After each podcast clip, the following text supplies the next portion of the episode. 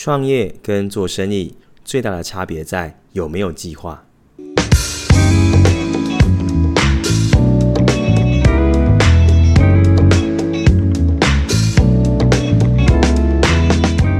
Hello，欢迎回到创业喜巴拉，让你的创业不再赌身家。大家好，我是石刚。那这个节目呢是由点石教练培训呢所赞助播出的。那我们这个系列呢是创业新思维。我常在说，有好的思维呢，才可以让创业的道路可以更加的顺遂。那今天呢，我想要跟大家聊聊什么主题呢？哦，是这样的，我最近看到非常多的创业者呢，他其实呢，啊、呃，很像在创业，但说真的，他其实比较像在做生意。那究竟什么是创业，什么是做生意呢？差别在哪里？举个例子，我今天开间面店，到底是在创业还是做生意呢？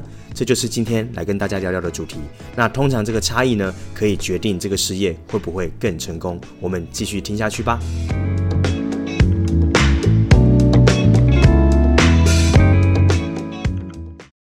那在聊这个主题之前呢，我还是先来回答刚才我一开始说的那个题目吧。究竟呢，我们今天开了一间面店，它到底是做生意呢，还是在创业？那其实这个答案是不一定的。为什么这么说呢？其实要要来看看它的差异在哪里哦。呃，如果呢，我今天开了一间面店。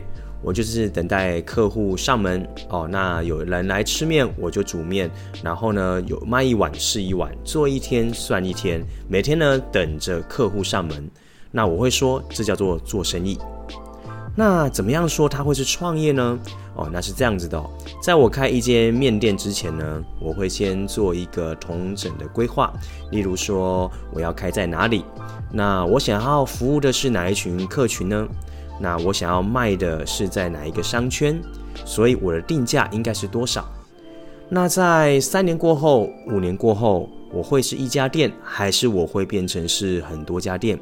我会不会开始产生多店的经营模式，甚至把品牌推上经销，甚至是加盟，甚至啊，我把它开到全亚洲，甚至全世界？如果一开始有这样子版图的话，有做这样的规划，我会说，那他就不是做生意，而他就在创业。那你会问我说，那究竟这两个的差异到底是什么呢？其实你刚才这样听下来，你应该会发现了吧？我会说，做生意呢跟创业最大的差别就在有没有计划。好，我再说一次哦，做生意呢跟创业最大的差别呢，我会说有没有做计划。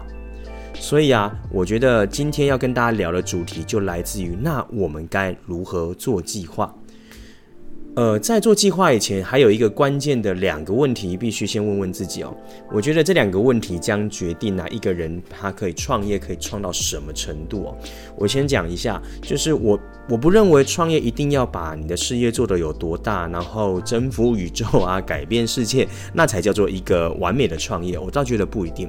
像之前所说过的，我们觉得是呃人生规划，它要放在事业规划之前，对吧？之前的集数有谈过这件事，所以我会说会真。针对你的人生规划做决定，所以这两个问题是什么呢？第一个，你的创业你想要做多大？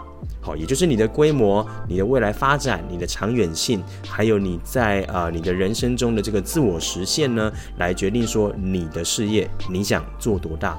那一定要记下来，它必须要具体量化才行。那第二个问题是你想要做多久？是的。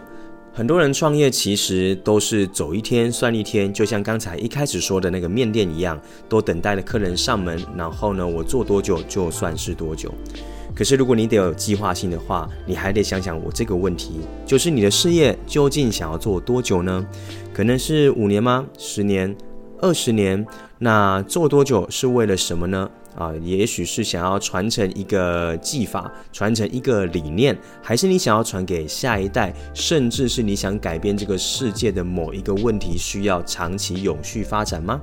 还是你最后想要把公司卖掉呢？这几个问题其实都跟你要做多久有很大的关系哦。那所以这两个问题在计划以前，你必须先想清楚。因为如果没有这样子的一个目标，你就很难呢去确定你的事业到底该怎么做计划。所以我常常很推崇这件事情，就是以终为始啊，以终点为起点作为考量呢，是在创业上面我觉得很重要的一个思维跟观点。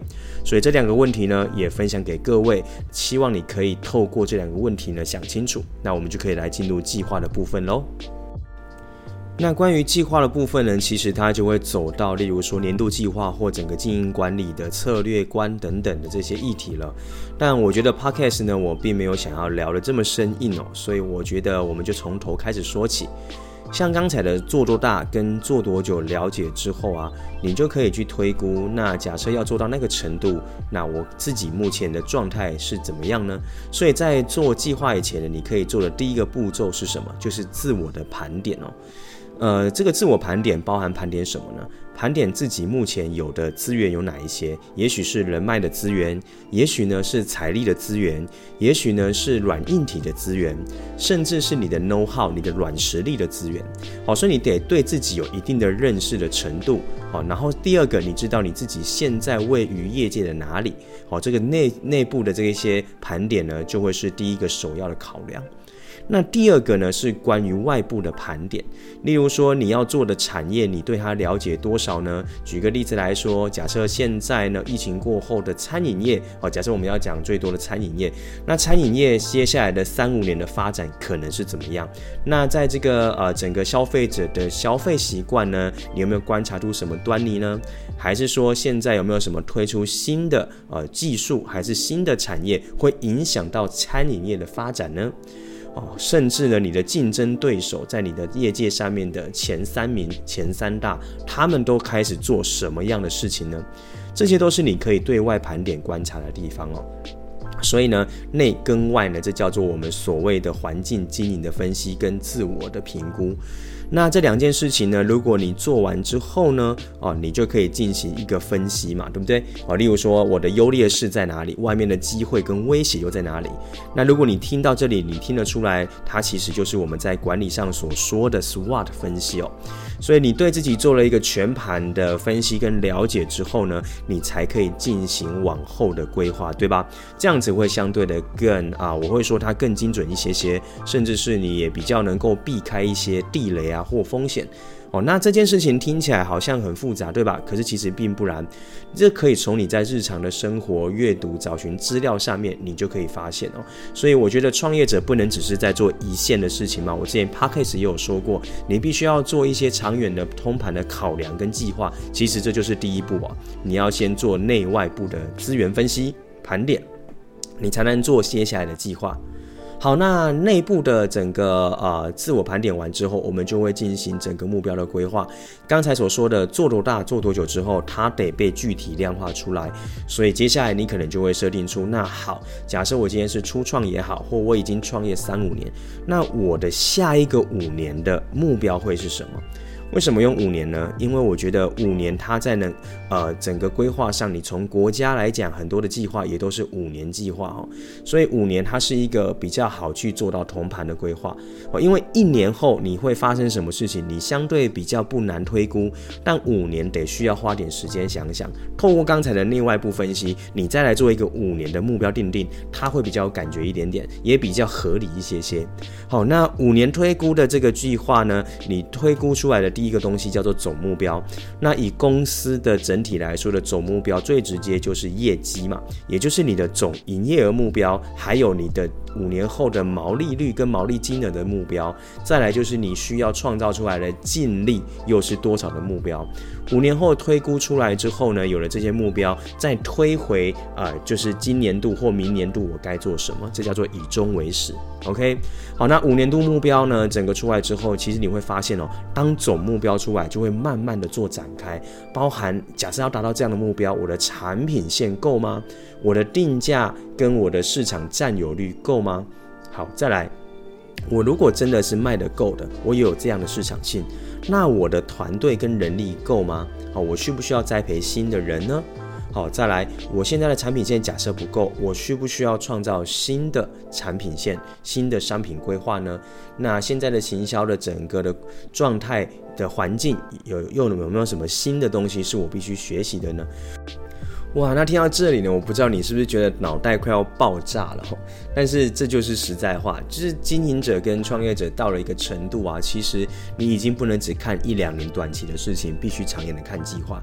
举个例子来说，像点石我自己的公司，其实我有一个十年计划，是因为我们想要打造台湾呢在创业上真正的平台，从教育出发，开始把资源、资金、人脉、环境通通的引入，然后呢，最后呢还可以呢跟更多的新创跟创业者合作，一起把事业拱大。那基于这样的前提下，我就需要从这样子的一个东西开始做具体量化嘛。所以呢，具体量化之后呢，我才会开始推出我今年度应该要先完成的事情是什么。所以，我们来复习一下吧。我们一开始呢，如果你要把你的做生意变成是一个创业家，记住，你一定要先思考两个问题，就是你想要做多大，第二个就是你想要做多久，把它具体量化。第二步呢，盘点完自己的内在跟外在之后呢，你有什么样的资源，外部有什么样的机会，做一个简单的 SWOT 分析。第三个，推估五年计划，你才可以呢推回明年度我应该做什么，才走在对的路径上面。那这都是用逻辑创业，而不是感觉创业。那我希望呢这一集呢，通过这样的简单说明的想法，可以帮助各位都成为一个创业家喽。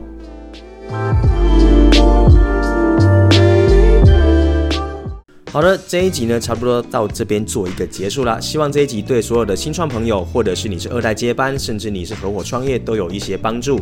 用计划做创业，才可以相对更容易成功。那也请你呢，把这一集呢分享给你认为需要的好朋友们吧，成为彼此创业中的贵人。也欢迎订阅创业喜巴拉，也可以在各大平台找到我们，留下好评。我们会持续更新更好的内容给各位。